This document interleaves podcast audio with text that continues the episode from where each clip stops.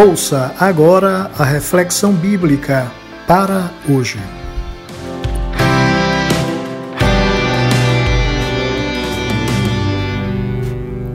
E para hoje, quatro palavras que descrevem o Natal. A primeira destas palavras é inclusão. Que imagens vêm à sua mente quando pensa no Natal?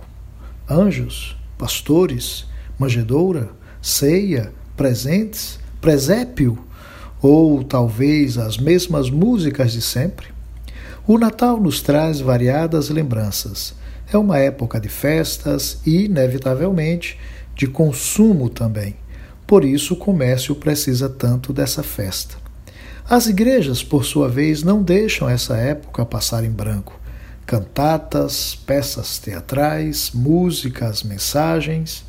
Entretanto, ouço dizer que muito do que as igrejas fazem nessa época não tem relação alguma com o Natal e não refletem o verdadeiro significado do advento de Jesus Cristo.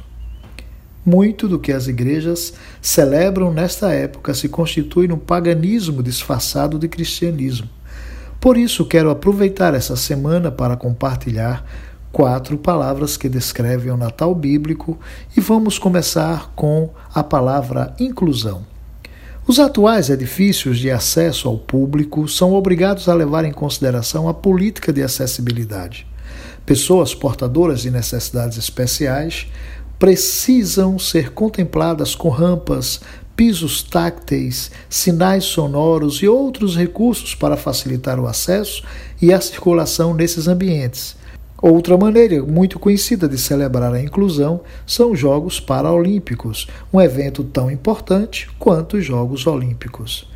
Mas, afinal, o que isso tem a ver com o Natal? Mateus, o evangelista, diz que, tendo nascido Jesus em Belém da Judéia, no tempo do rei Herodes, eis que uns magos vieram do Oriente a Jerusalém. Mateus capítulo 2, verso 1. E Lucas diz que os pastores que guardavam os seus rebanhos disseram uns aos outros: Vamos a Belém e vejamos isto que aconteceu e que o Senhor nos deu a conhecer. Então correram para lá e encontraram Maria e José e o bebê deitado na manjedoura, conforme Lucas capítulo 2, versos 15 e 16. Perceba que junto à manjedoura estavam homens de classes distintas. Pastores e magos podiam adorar ao Senhor sem nenhuma distinção. Por isso, nenhuma celebração natalina será genuinamente cristã se não promover a igualdade entre as pessoas.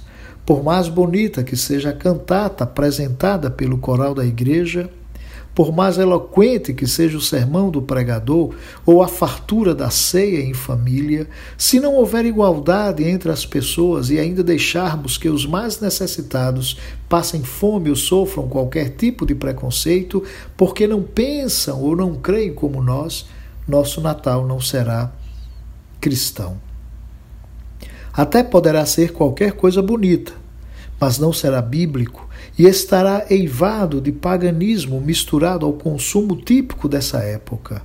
Se o Natal de Jesus é prenúncio de nova vida, lembremos que está escrito: nessa nova vida já não há diferença entre grego e judeu, circunciso e incircunciso, bárbaro e cita, escravo e livre, mas Cristo é tudo e está em todos. Colossenses capítulo 3, verso 11. Bem que podemos concluir dizendo que em Cristo não há negros, nem brancos, nem pobres, nem ricos, nem homens, nem mulheres, nem doutores, nem analfabetos, índios ou civilizados. Nele, em Cristo, somos todos membros da mesma família, igualados pela graça que alcançou a todos nós. Tenha um dia de paz. Eu sou o pastor Eliu Rodrigues e tenho o prazer de fazer chegar até você de segunda a sexta-feira esta reflexão bíblica e sugiro que você compartilhe com quem precisa ouvir esta porção da palavra de Deus.